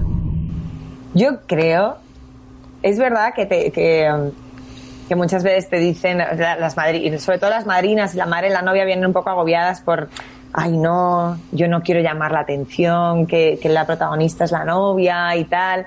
A ver, obviamente no puedes aparecer vestida de blanco con vestido largo siendo ni la marina ni la madre la novia estando en el altar al lado de la novia. Pero yo creo que el éxito de cualquier look al final es eh, esa capacidad de sorprender sin perder la elegancia, ¿no? O sea, que, que no creo que tengan que pasar desapercibidas. O sea, creo que, que tiene que llamar la atención dentro de, de su lugar, lo que te digo, que no aparezca de blanco y de largo. Claro. Pero, pero sí que creo que, que tiene que, que sorprender, llamar la atención y, y manteniendo eso, un- una elegancia y una corrección con, el- con la situación, eh, me parece que es la clave del éxito de cualquier look. Si tú no sabes defender el vestido, o sea, si tú te sientes incómoda o no te sientes favorecida o tal, es que el vestido va a pasar desapercibido porque inevitablemente vas a tender a, a esconderte, ¿sabes? O sea, no, no que te vayas a meter en un armario, pero no lo vas a lucir. Hay gente que le pones un trapo y es que es, es increíble, ¿sabes? Solamente con cómo se mueven, cómo lo defienden, cómo tal. Que, que no hace falta que sea un tipazo de tía, ¿eh? O sea, que, que es simplemente la actitud y, y la forma de moverse y te defiende un vestido que a lo mejor no es tan maravilloso como el de la otra que está ahí encogidita. O sea, que para, lo- en los dos sentidos o te, o te, o te levanta un vestido o al revés, o te lo, te lo apaga completamente. Entre tonos pastel. Hmm. Oye, hablando del presupuesto de la boda, nuestro caso y como nosotros, mil que conocemos, ¿no? Que empiezas, nuestro presupuesto es este. Y luego en realidad siempre es más. Siempre. por eso, Siempre. el primer presupuesto ¿es es realista, te iba a preguntar, no, no lo. No, no, Pero yo les aviso siempre ¿eh? y les digo, tengo, no sé, me dicen, tengo 10. Digo, perfecto, serán 12. Ya te lo digo. O ¿Ese es el porcentaje que crees que habría que añadir a lo que los novios creen de entrada? ¿Un 20%? A ver, mm, hay de todo, es que hay de todo. Hay novios que me empiezan y me dicen, no, tengo un presupuesto de 30.000 para hacer números más un poco reales. Que se vayan a 40.000 es tan fácil, tan fácil que se vayan a 40 que les digo poner 40.000 en el preso. Hmm. Porque, oye, que si es 35, genial, que lo intentaremos dejar en 35, pero de verdad es mm, nunca, nunca mantienen el presupuesto inicial que han dicho. ¿Pero por qué? Por la sencilla razón de que ah, ellos no conocen al final los presupuestos que, que hay en el mundo de las bodas y cuando empiezan a meterse dentro es cuando van viendo lo que realmente suponen las cosas y se van enamorando de cosas nuevas que tampoco conocían. Mm. Anda, pues he visto este Sí. proveedor que ofrece tal, pues qué chulo, me encantaría. Y, y lo que yo digo, parece como que ahora eh, las bodas, la manera en cómo son ahora las bodas, es una, entre comillas, una competencia entre Mm. bodas, pero de los propios novios. He tenido no sé cuántas parejas que me dicen, es que mi prima se casó el año pasado y puso esto, esto, esto, esto. ¿Qué pasa? Sin quererlo y en tu subconsciente no quieres ser menos, porque a día de hoy las bodas se están poniendo a un nivel que tú, yo, no es que quieras superarlo, pero no quieres ser menos, ¿no? Mm. Y quieres que tus invitados se lo pasen bien, vean cosas diferentes y esto también va haciendo que pues el presupuesto pues vaya subiendo un poco. Mm. Así que no, nunca es, es el que se dice al inicio. El primero no contrataron a Wedding. El segundo, no contratar vídeo. ojo, ojo, esto no es una tontería. Tengo muchas parejas que me dicen, no, vídeo no. Sí, ya lo sabemos, sí. Vídeo no. Sigue pero- habiendo, sigue habiendo muchas parejas que no contratan vídeo. Pero es algo que no entiendo. por- pero es que yo les digo, pero estáis seguros, digo, ¿por qué la foto? O sea, lo que me da el vídeo jamás en la vida me lo va a dar la foto. Y viceversa, ojo, ¿eh? lo que me da la Sí, foto jamás sí, me lo va a dar el valor, vídeo. claro. Y, y realmente yo les digo, es que el vídeo es lo que os va a hacer llorar. O sea, de verdad os lo digo, es lo que os va a poner la piel de gallina, es lo que os va a hacer revivir esas emociones, vivir momentos que ni siquiera habíais vivido vosotros en la boda porque estabais en una nube que ni os enterasteis de cosas que pasaron, de veros vuestras caras reales, no estáticas en una foto, de ver vuestra cara real. Digo, ¿de verdad vais a dejar el vídeo pasar? No sé, yo me sorprende cuando hay parejas, no- por suerte no son muchas, pero cuando hay parejas que me dicen, no, vídeo no, no es necesario, digo, ¿estás segura? De hecho, una pareja nos dijo que no quería vídeo, lo conven- la convencimos, pero porque realmente, de verdad, le- le- si yo no, no saco nada del vídeo, al final es para ellos. Y al finalizar, bueno, cuando vieron el vídeo, me dijeron, Claudia, de verdad, gracias. O sea, gracias porque es de lo mejor que he sacado de la boda. Hmm. Digo, claro, es que es lo que os queda de la boda. Sí, porque sí. es que os quedan las fotos y el vídeo. Y con el vídeo, de verdad que lo revivís. Yo creo que tiene la imagen de los vídeos que se hacían antiguamente de una hora y Sí. que. Claro, digo, ya, pero es que no, ya no es esto. Ahora ya es otra cosa, es contar una historia, es como. Es otra cosa totalmente distinta. Así que, que sí, no contratar vídeos es uno de esos errores. Eh, y el también ir, mm, mm, creo que un poco el- los extremos, ¿no? El, el querer mm, ver todos los proveedores del mundo mundial, que a veces tenemos novios que tienen- nos vienen con unos Excels kilométricos que digo, es que os vais a volver locos. Es que más que nada, que es que al final no sabréis por dónde tirar. Tanto eso como los novios que quieren ver a un proveedor y ya. O sea, a veces es como, a ver, igual sí, a veces lo tenéis muy claro, ¿no? Me pasó con una vez con unos novios que, que tenían, me contaron su historia y yo tenía muy claro el sitio donde tenían que casarse. Y les dije, el sitio es este, es que lo tengo clarísimo, pero os voy a recomendar más porque creo que es necesario que miréis más y comparéis. Solo quisieron ver ese, solo vieron ese y me dijeron que no querían ver nada más. Dije, bueno, perfecto, ya sabía que os iba a encajar, pero claro, espero que después no, no os entren las dudas. Entraron las dudas. Claro, por eso digo, es que no os podéis quedar con uno solo, sobre todo cuando son proveedores como espacios, ¿no? ¿Por qué? Porque como no has visto nada más, tampoco tienes con qué compararlo y después tus amigos te hablarán y te dirán y cuando empiezan a hablar ya es malo. Pero por suerte quedaron encantados con el sitio, fue ese momento de dudas, ¿no? Pero siempre digo que hay que intentar lo justo. Piano bar. El teorema básico es que la elegancia es la única cosa que no le puede molestar a nadie. Puedes tomar cualquier decisión estética y tener cierto mm, ratio de acierto, pero la elegancia, el buen gusto, no le va a molestar a nadie. No puede ocurrir que alguien diga, ya muy bien, pero son demasiado elegantes. Una, definición de un escritor del siglo XVIII, no me acuerdo, ¿no? Que, que- fuera. Dije, la elegancia, la elegancia realmente lo que es es poner a las otras personas que están a tu alrededor, pon- eh, hacer que estén cómodas. O sea, estar emperifollado, el, el, el, la- la- la- el mar- el mármol no necesariamente es elegante. Puede, estar de muy- puede ser de muy mal gusto. Entonces, es verdad que lo que buscamos nosotros es como percibir qué le estaría apeteciendo a la gente en ese momento. Y eso a veces significa romper un poco, ¿no? Eso a veces significa eh, jugar con el protocolo. Esto de la vocación de servicio a mí me encanta, ¿no? Porque, porque ah, es algo que, que- que cuesta mucho de transmitir, ah, que no se enseña en las escuelas de hostelería, o no, o no- no sé si se enseña, pero que para mí es básico, ¿no? Porque en realidad mm, la gente interpreta que cuando eh, que eh, esto es ah, ser servicial, lo interpreta como que te estás haciendo de menos, ¿no? Como que estás humillándote, ¿no? Y es exactamente lo contrario. Esta, esta dinámica de música en directo solo se puede poner en el aperitivo o, cree, o mm, habría la posibilidad de ponerla en otros momentos del evento porque a lo mejor Sí, hemos estado en, en- en- en- en infinitas situaciones ya, ¿no? Hemos estado en una bienvenida a- en un evento corporativo en el que realmente la gente solo pasaba por ese espacio y nosotros servíamos una copa y teníamos nada, tres minutos para darles un poquito de música, una copa de bienvenida y se iban, por ejemplo.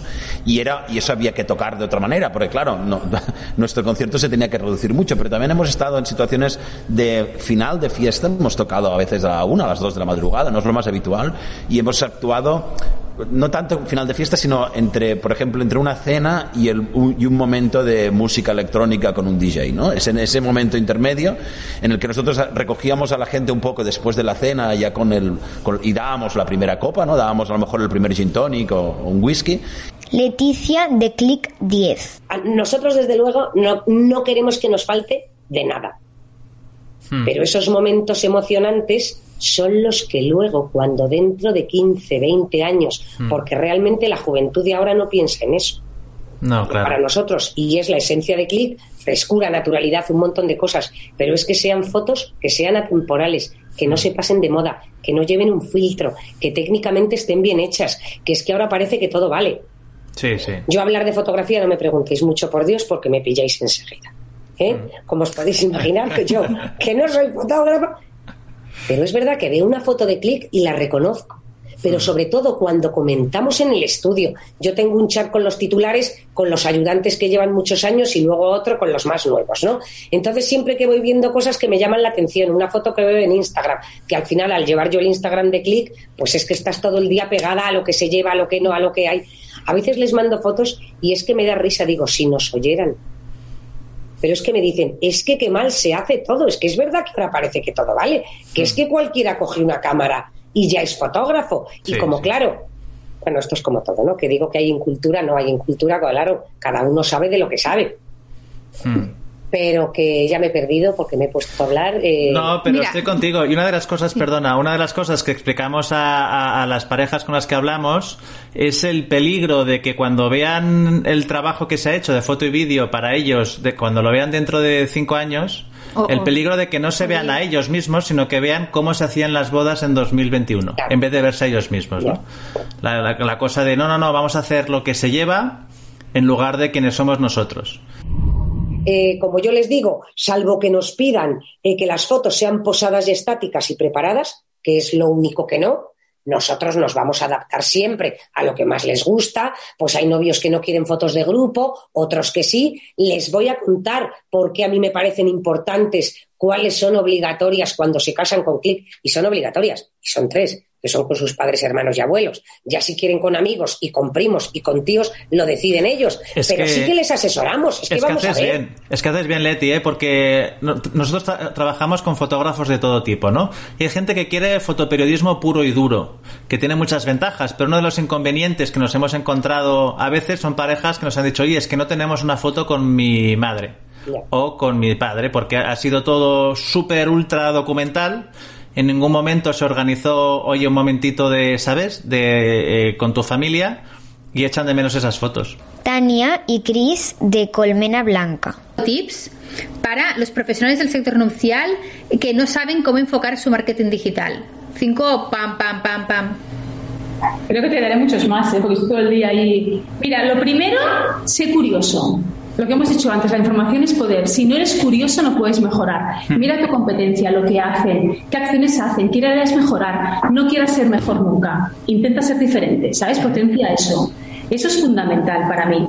Luego, eh, eh, aparte de ser curioso con las acciones de los demás y mirar lo que se hace, pon, en- es decir, pon cariño en tu cuenta. ¿Sabes? Pon cariño, pon mimo en tu cuenta. No, no, no la tengamos abandonada. No pongamos, hostia, tengo que publicar, que hace cuatro días que no publico. A ver qué publico. No, tengo una estrategia. Un buen, un buen copy, sobre todo, es muy importante. Es, es lo que dice ella. Mejor no publicar ese día por, por y que publicar algo. Que publicar por publicar, ¿sabes? Ya no sirve. La gente somos muy exigentes con el tema de las redes, mucho. Así que tenemos que ofrecer a esas novias un contenido relevante, que sea bueno. Eso, lo- bueno, y luego aparte el tema de la imagen. Yo, cuando me dicen, no, yo voy en las redes, me pongo y veo unas fotos cortadas. El tema de, eh, para mí es muy importante el escaparate, ¿vale? Entonces, para mí, para todo el mundo, yo creo, que si no entra en el escaparate y es atractivo, no me va, ¿no? No me va a generar permanecer en él, no voy a querer formar parte de esa comunidad. Entonces, que cuiden la imagen, que sean curiosos, que se informen, que se informen, por favor, que miren, que busquen, ¿sabes? Que no, no sirve publicar por publicar. Eh, antiguamente, que si no sabías Photoshop, si no sabías. Y ahora tenemos tantas aplicaciones que nos facilitan la vida que dices, oye, vamos, eh, contenido. Puedes cambiar los filtros, puedes cambiar tantas cosas con un clic. Oye, y galerías de imágenes, por favor. Hay un montón de galerías súper chulas con imágenes súper potentes. Utiliza galerías, fotografías de, de galería, ¿sabes? No sé, mezclarás. Yo recomiendo, eh, no sé si te he dicho, es que no nos Bueno, cuidar mucho la imagen. El cuidar la imagen y sobre todo, ojos, ojos, mira, mira. Eso, y busca siempre diferenciarte. ¿Por qué tengo que comprarte a ti estas gafas si me las vende también ella, ella y ella? ¿Por qué te tengo que comprar a ti? Tío, dímelo por qué. Explícame por qué. Eso. Bueno, el tema de este, el tema de redes sociales, mira, eh, Instagram ya lo sabéis, si tú tienes una comunidad de 10.000, tu alcance llega a, es que está súper meten ahí caña para que la gente invierta, al final es un negocio, entonces quieren que tú inviertas, promociones el post para llegar a más alcance, porque si no no llegas. Pero sí que es verdad que con los reels los reels dan mucho visibilidad, dan mucho alcance a los reels, los reels funcionan muy bien. Y para eh, el tema del algoritmo, que dices, hostia, ¿cómo puedo hacer para que el algoritmo me beneficie? El engagement. El tema de que la gente pase más tiempo en tu cuenta, comente tus publicaciones, eh, pase más segundos mirando tu foto. Foto puede ser un carrusel, puede ser un vídeo. El tema de tiempo en tu red social y generar... eh, que la gente comente tus fotos, ¿sabes? Y la primera media hora que tú publicas es fundamental que tú estés conectada. Si quieres consejos para tu boda, Entra en houstontenemosunaboda.com si quieres ver un montón de vídeos de boda. Para inspirarte o para emocionarte, entra en ensu.es. Si quieres vídeos corporativos emocionales y con valor añadido, ya sea para tu empresa o para tu marca, entra en camarote.tv. Boom.